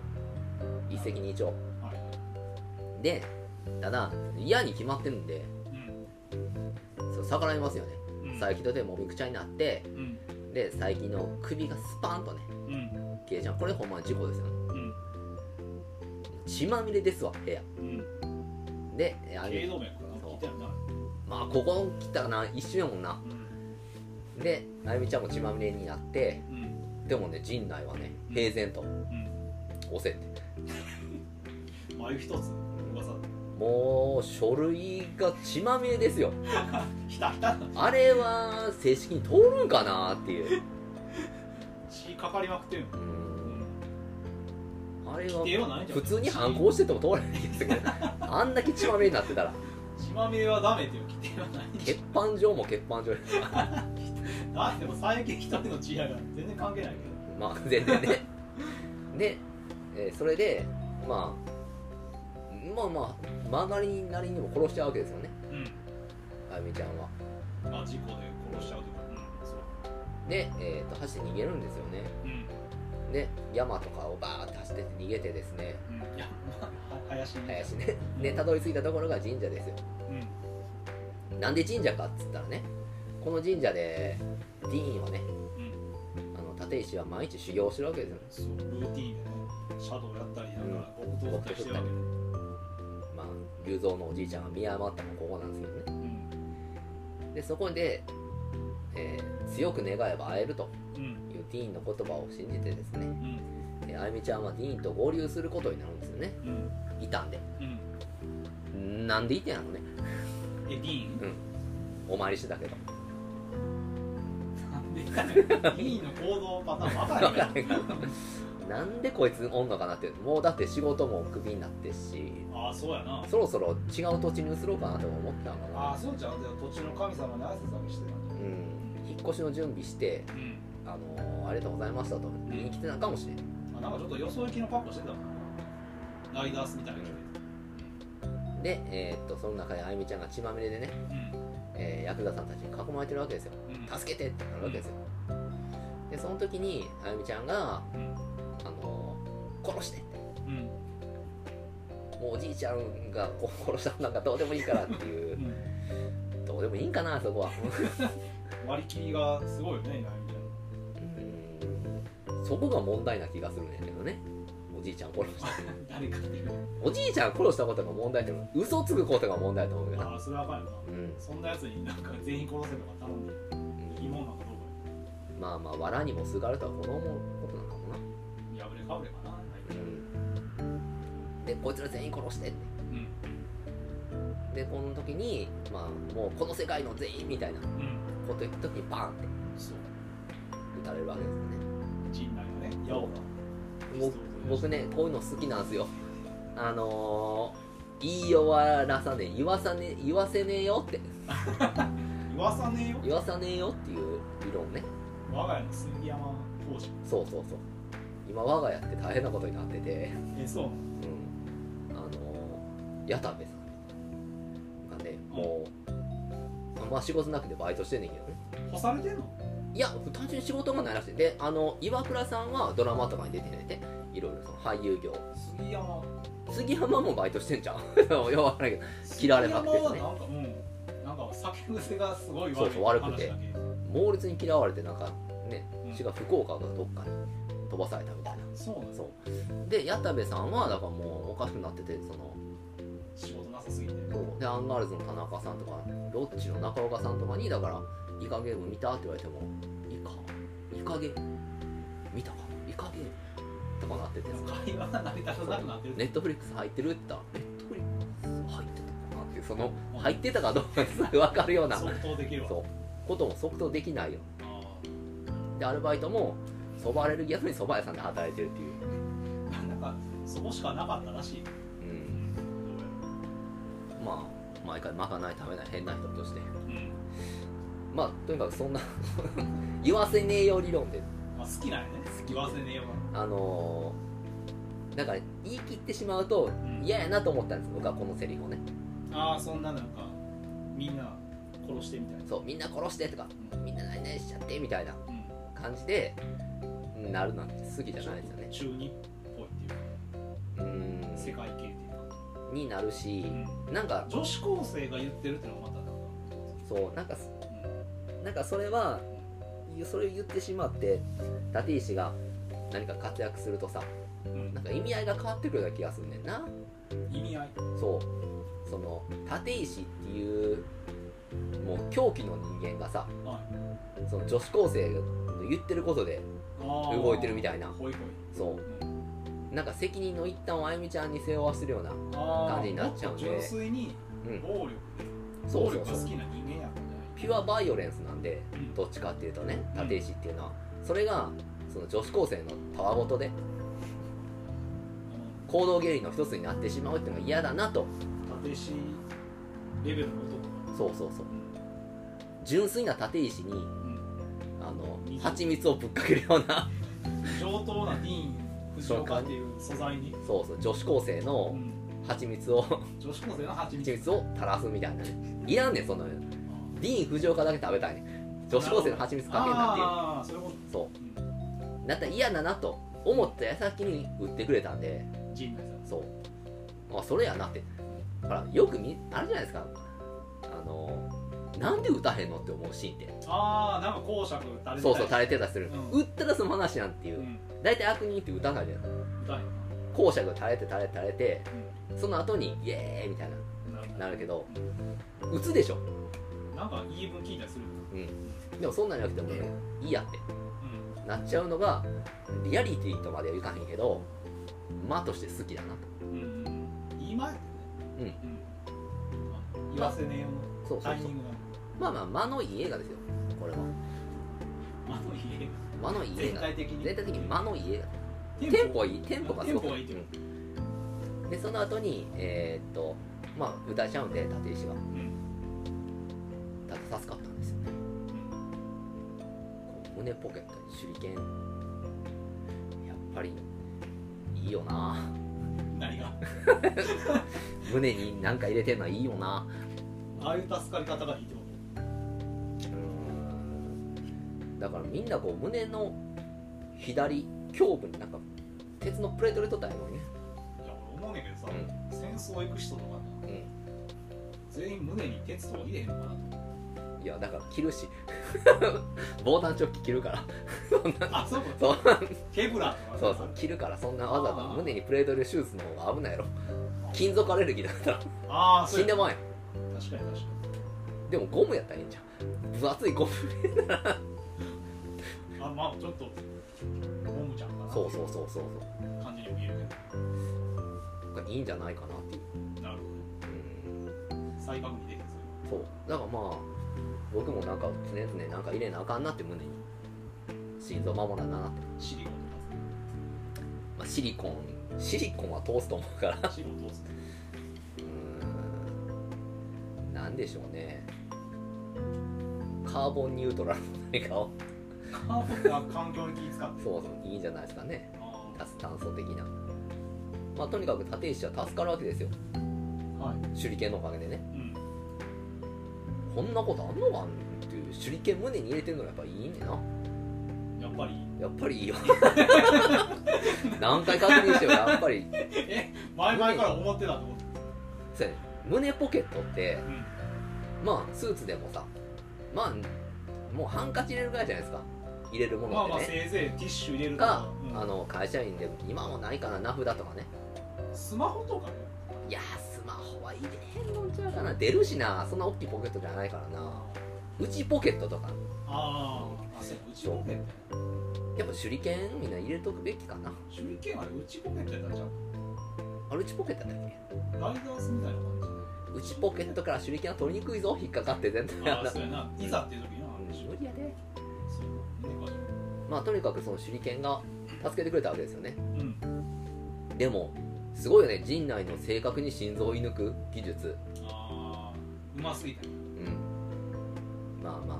これはねあのシグ類でも出てきますけど茂吉がねうんあのほくろが鼻の横にブドウぐらいのぶどう大のぶどう大の心があるそ中元のうそう中間の茂吉があの鉄砲でねうん藤木を狙う時もうんやっぱり脳か胸かうんっていうのでこう右肩を前に出してね藤木がうんうまいこと止めるわけですねやっぱねうん狙いが正確やった方が止めやすいとああどこに飛ぶかわからんそう弾丸の方が余計余に計に行くうんだって俺って足打つもんねまずああ一発で仕留めようとは思え思わへんいや相手がその中元の持ちは相手が藤木やかまあそうやって一発動いたでも来るからさら、うん、だからまあ正中戦で急所こをう狙っていこ狙うったっていうねまあというまわあけでひなひなわやしなあれそうやなうん一発連発できんもんなまあというわけであのー一命を取り留めたうんうん手裏剣そう立石さんはまああゆみちゃん奪還のためにうん核すればうん核なるものと知りながらうんやむにやむそうまあやむにやまない事情はないですけどね立石の場合は女子来たっていうものですあーあ俺の俺の出番バだイオレンスそう解放すでるきる、うん、そうこう考えるとヒストリー・オブ・バイオレンスみたいな話でもあるよねそういう話だったっけあれでしょあの囲碁盲点ですねそうそうそうそうリゴ盲点線がなんかはいエド・ハリス昔のねエド・ハリスの元で働いてたんだけどねまあじゃあエド・ハリスの兄貴や兄貴がうマフィアのボスみたいなんでで、まあ、超スーパー暴力人間やってんうんエド・ハリスの目もえぐったぐらいうんうんでそれが名前も変えてうん硬いなそうダイナーのその主人になってたとこにそれがエド・ハリスぶっ殺したきっかけでうんうん暴力衝動にまた目覚めてで組事務所を壊滅させてみたいなうんはい話でしたよね高倉健の映画とかそうありませんだからまあいわゆる、まあ、舐めてたやつがなの殺人マシンマシンだった件の殺人マシンまでいかない立石誰さん誰も立石のこと舐めてなかった確かなめてはない怖いしに舐め一目置いてたけどなめるほどの社交性がないっていうあーあやっぱおかしいなって思ってたやつがやっぱおかしかったおかしかった殺人マシンかなと思ったやつが殺人マシンだった映画です そうやこれそこがなんか新しいでえーっとまあ六尺玉といいますかあのーね火薬うん自分で作った生成した火薬でうんそういうまあ自家製のうん手榴弾みたいなねねと、えー刀で武装した大将うんうん合わせ持ったうん立石がオフロードバイク乗ってうんなめちゃんの家行きますわうんうんなんで家知ってたの家家っていうかあれやななんか温泉採掘場みたいな家の家、言いましたねうん、まあ採掘場でかいの分かることしてるじゃんまあ村でなまあそこに行くとうんまあもうああのレベルやったら周りは工場の作業員の方が多いような気がすんねんけどそうじゃなくてうんチンピラばっかりでしたねうん工場の作業員の姿一人も見なかったうんあちょっと映ってた映った映ってたなんかなんかそのそのシーンでは映ってなかったうんそのシーンでは映ってないなんかそのボーリング動かしましたよみたいなとあこあはいろではよしみたいなの出てたいなるほどねちだからっと映ってたけらそこまでまあまだそんな段階じゃないっていうどあんなもうほっといたらいいんじゃそうやんなうん枠までんそうそうそうどういう手段か知らんけど いや勝手にあのボーリングの機械を持ってくれるしでまあ周りがチンピラがいっぱいいてねはいはいでそのチンピラの中にこうバイクで突っ込んでいってうんまあこれ一番燃えるアクションシーンじゃないですか、はいはい仮面ライダーぐらい勢いでうん、でもまあやっぱりこうねヒーローもんじゃないんでうん結構すぐあのバイクから降ろされますよねボカーンと、うんあの鉄パイプでぶん殴られて殺されてやっぱバイクで倒すの不可能やなバイクは先頭に向いてないねやっぱ向りいてないよな、うん車やろうなやっぱりなうんむき出しやもんなやっぱバイクって危ないよなだってすぐ倒れるしさ、だって棒パッて出されるだけだなうん止まってる棒に当たっても自分の方が食らうわけだからうん、ちょっとした段差とかでもあんまりしないでまあまあこの映画ちゃんと殺すんでねうんそういうとこも偉いよねその血もいっぱい出ますしうんしっかりと殺します立石はうん大小ねうんやりまくりますうんね、振り回してで、えー、とあゆみちゃんをうん奪還するんですよねうんえーまあ、その惨状を見たね中国人がね、うんまあどうなってんのこれって大変よってあなたどうするのみたいなことを陣内に詰め寄ってきますからもうそれ陣内これ以上言わせねえよっていううんそのギャーギャー言ってるよこで日本刀でダシャッとで切っちゃいますよねうん眉一つ動かさずうんうんいやーかっこいいよね陣内なかなか難しいけどな日本刀であんななすぐピシッとやっちゃうっていうなまあ日頃の鍛錬かななんかスパーみたいなのもしてたし確かに確かにもうな出来上がってるもんな完全に戦闘態勢が田舎のなんかそういうね薬剤にしてるうん本当に初期やった田舎薬剤にしとくにはもったいないよな、うんうん派遣されてるだけなのかもしれないまあぜひとも都会で活躍してほしいなとそうだねまあでも立石もこれでさ、まあ、多分立石ちゃんは陣内もうあんま良くなかったんじゃう中国の人 殺すあれだってさ取引してんのがなんかすげえ大物だみたいなのあ初め言ってたやんか、まあそれのだからうんチャンさんそうをなんか舐めまくってたしうんまあ契約書用意あだからそのあれやねあの歩みと雄三から何の書類も取ってないのになんか話ポンポン進めて、えらい焦ってたもんねうんだから原さんだからまああんま良くないと思いますよねあっこであれを殺してしまうっていうのはでもそんな考えへんもんね陣内は言わせねえよっていう舐めた口はそうやなうんそっちの方が先やもん先まあそうやって、えー、とあゆみちゃん連れ出すんが、まあ、どんだけこいつ迷惑かけんねんって思うけど大江戸の時代村なんですよね元の職場そうねまあ正直この映画そんなに予算がないと思いますんで限られてるんですよね行く場所うんあのー多国籍スナックうん時代村、うんえー神社、うんえー選挙事務所うんえー、立石の家うんぐらいちゃいますうんあとはあやみちゃんの家それぐらいなんそれでとあの駅前みたいなバスターミナああそうバスターミナルぐらいっすわルだから観光映画ではない そんな栃木のいろんなとこには行かないうんあの江戸村が何やってるかっていうのがようん行ってみたいねく分かんないもう分かっ忍者ショーでも 忍者ショー見る目変わるよみんたそうこれ見た後やなそう立石がどっかにおるとい思やうとせんべい焼いたりとか食べそうやなと思って手裏剣投げてみたいけど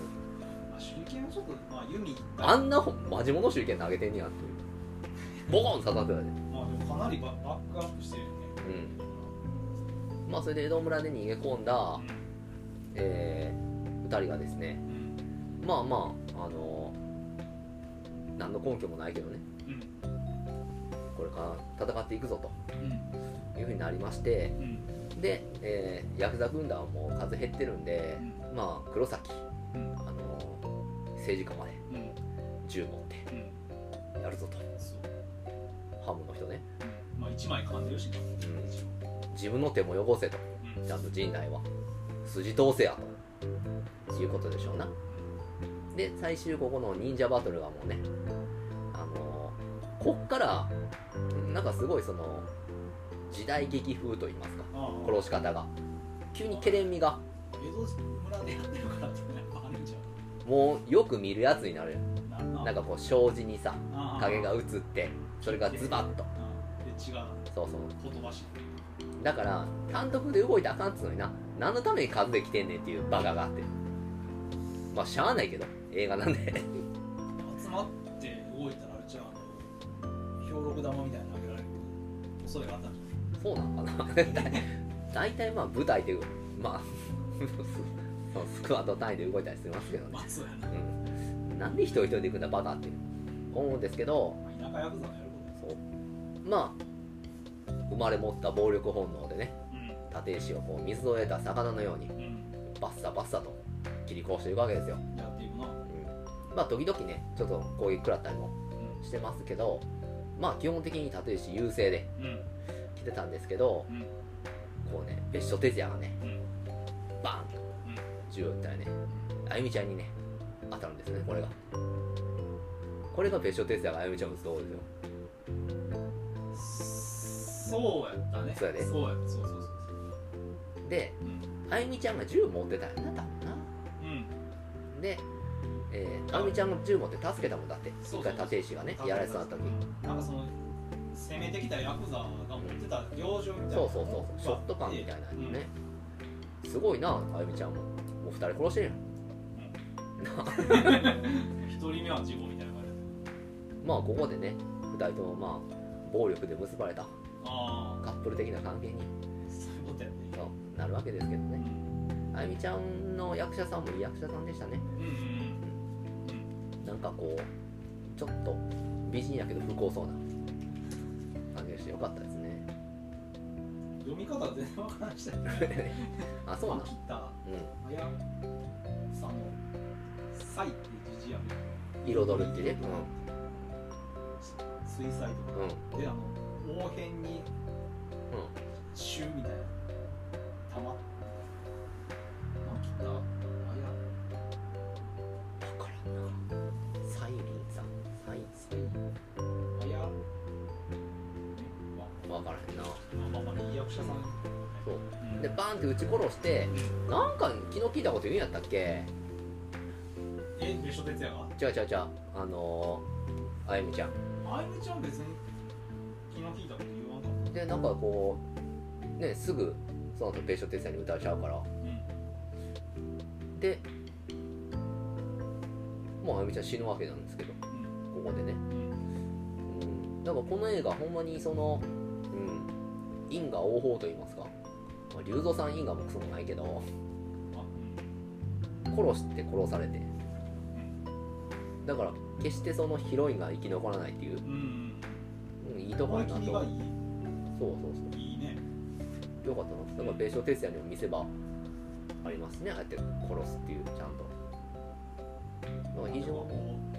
うキャラクターを大事にしすぎないっていううんなんか変なバランス感覚があるというか、龍造はなんか粗末にあんま使われすぎると思うけどなうん、龍造さんだけは龍造佐伯あたりは浮かないよねまあ佐伯はな悪いことしてんまあ、招き猫ぶっ壊したりさうんよくないやんピュアジャパニーズ人に押し付けてそうそうそう強要してるとかあのー別所哲也とかね黒崎とかも、うんまあ、悪いことしてた甘しいな汁吸ってたよ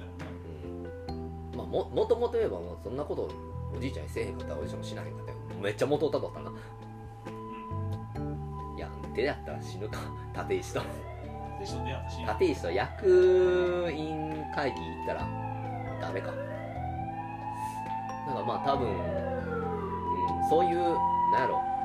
普通の映画じゃ見られないバランス感覚っていうのが良かったなだからこの辺りがちょっとニューシネマ的な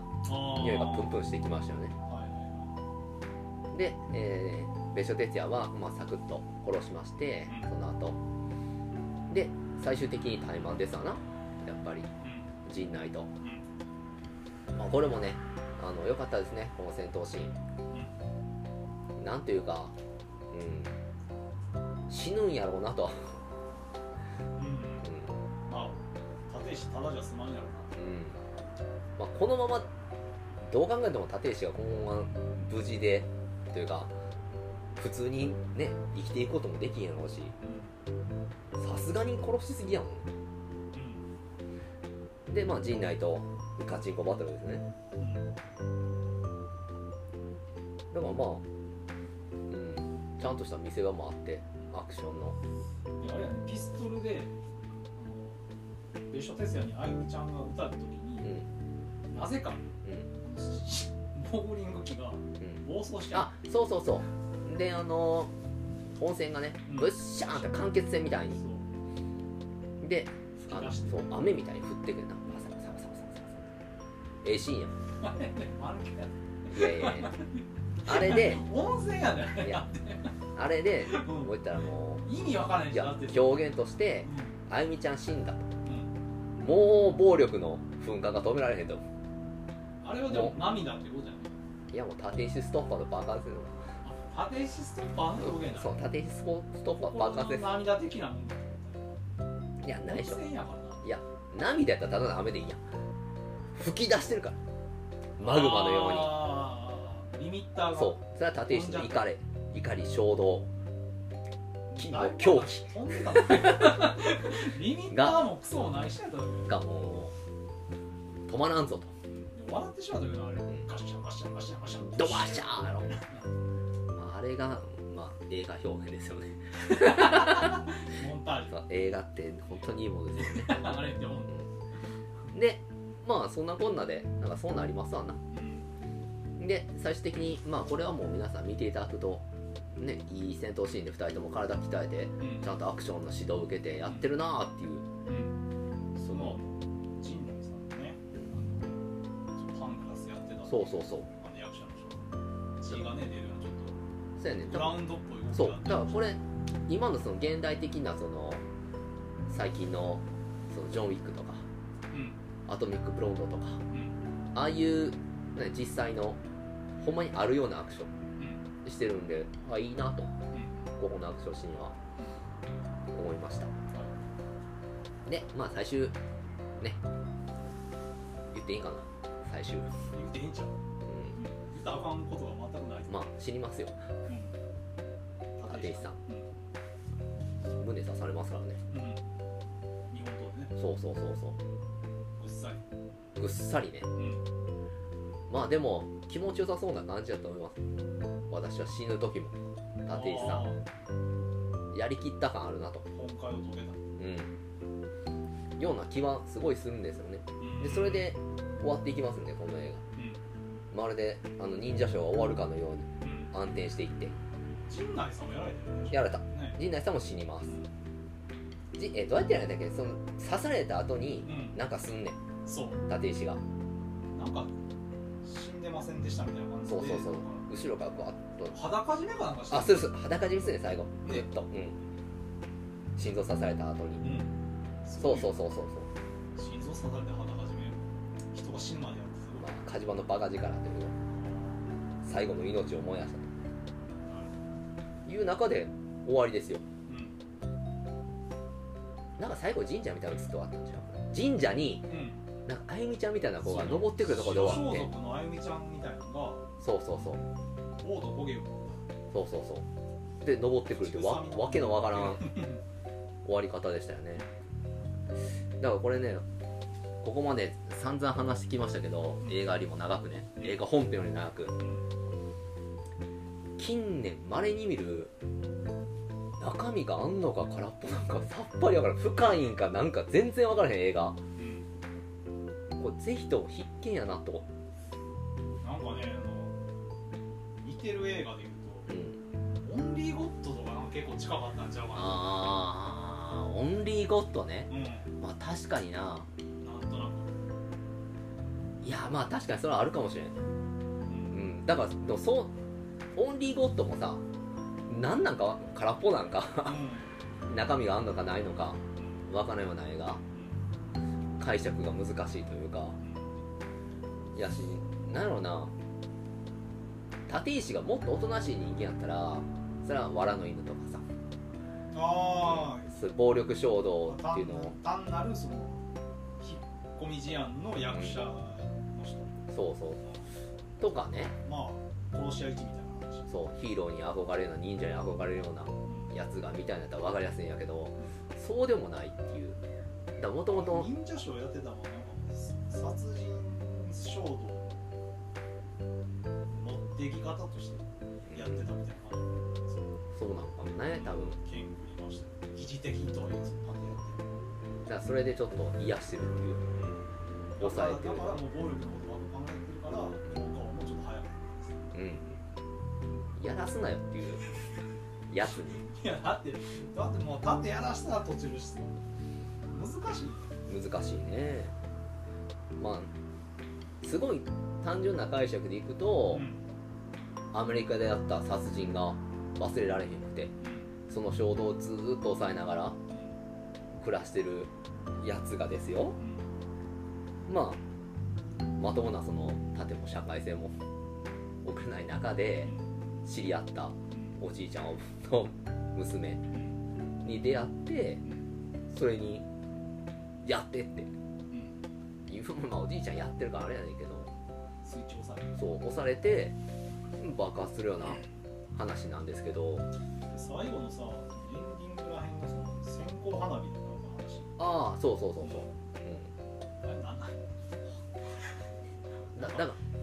昔えお母さんとアメリカでの話なのなんからいやあ日本ちゃう日の本なんだから日本やったらおかしないだってなんか外で花火やってはいけないっていうことでなんかアメリカと線香花火ねうんいや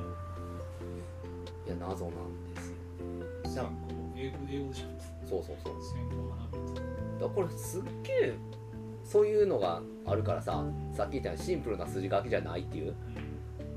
そういう鬱屈を抱えた男が爆発するみたいな話でもないのよその単純化できひんっていう、うん、妙な後味を残す非常に改作ですよこれは改作だからぜひともこれ Amazon プライムで見れる間にこう見ていただきたいなとでも一番ちょっと改作やなっていうか不思議やなと思ったのがエンドクレジットあるうんエンドクレジットでエンうんドクレジットが見た見たんかな普どう通やっさたあうのキャストの役名とうんキャストの名前、んうんそれがうんさあの、まあ、ディーン・フジオカやったらうんディーン・フジオカで横に英語でディーン・フジオカって書いてるだけで、あそうなんやうん、全部それがないねあじゃあ誰とかなんや立石ってなないねんだから音響役名がないんや役名もなくてそのあー珍しいな演じてた俳優の日本語と右側に赤で英語でなんか表記されてるのがダーって流れてて全く意味が分からなかった珍しい構成ですね、不思議やなそれは監督の意図なんか企画としてるディーン・藤岡の意図なんか分からへんけどうんまあうん不思議な要因を残す役者な、の英語が右に乗ってるだけのがうんダーって流れてる変わってるね変わってるなと思ったそこでもうもう一段そういうの来ると思うわいや止めるやん誰かそんなうんこれおかしいっすよって言うと思いらんってことうねうん機能してないのそうだから役名じゃないっていうことなんちゃうえっといやこれが素のディーン・藤岡ですよっていうあ同一同一視してくださいそう他の人も含まれてるよ役 名役のなあゆみちゃん最の近最近なんてめっちゃ可愛そうやけどお前まあでも何のこっちゃ分からへんけどそれが一番いやでもさゲームオブスパイもそうじゃなかっゲームオブスパイはそこまで見てない悪いけど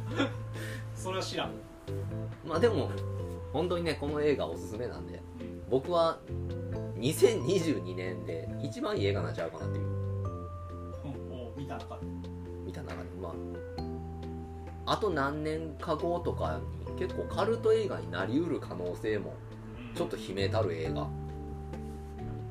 なんじゃないかなっていう予定調和じゃないっていうのがすごいいいと思うんなんか予定調和から外してまた予定調和になるっていうレベルじゃないっていううんそこにもまあ陳腐なところですねあとなん説明描写らしきものがないし主人公が嘘つくから なんのこっちゃあかんけどもともとだって嘘つくやつやからどっちかって悪いやつやもんさあのだってボート工業とかもさうんほんまやったのか怪しくなってるからね怪うんしいなうそんのいじめのあれほんまなんかさやね疑わしき語り部どころのレベルじゃないからな強靭そう狂人のなんか妄想を見せられたみたいな不思議な体験する映画でしたね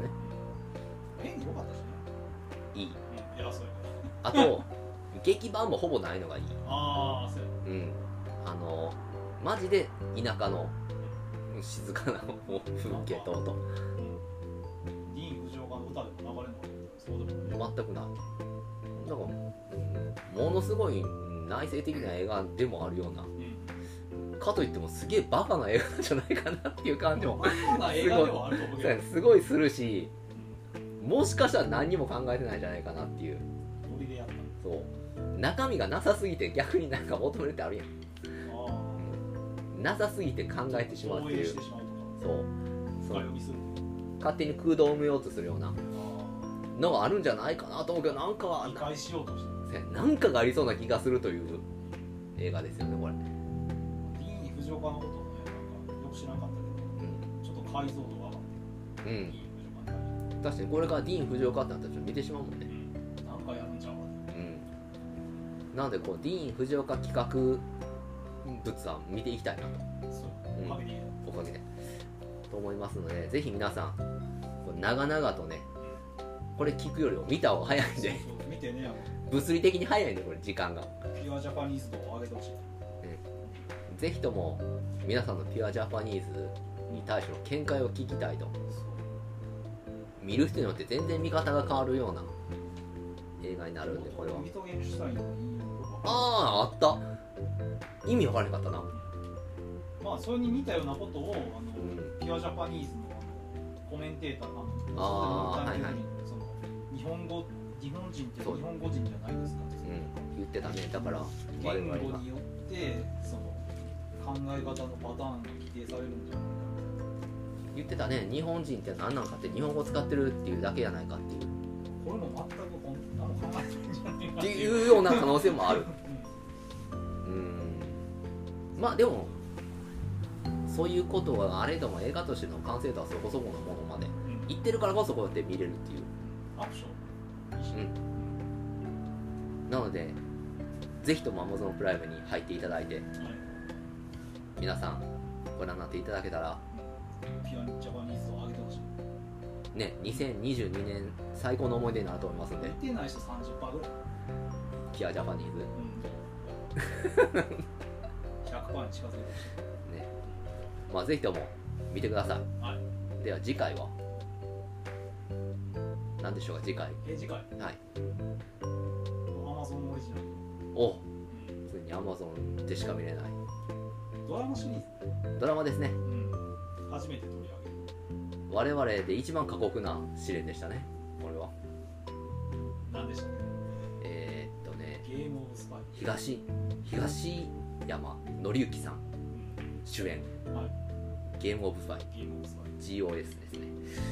で、えーお会いしましょうもしかしたらゲームオブスパイは本編より長く話すかもしれないですけ ど何卒よろしくお願いいたしますありがとうございましたありがとうございます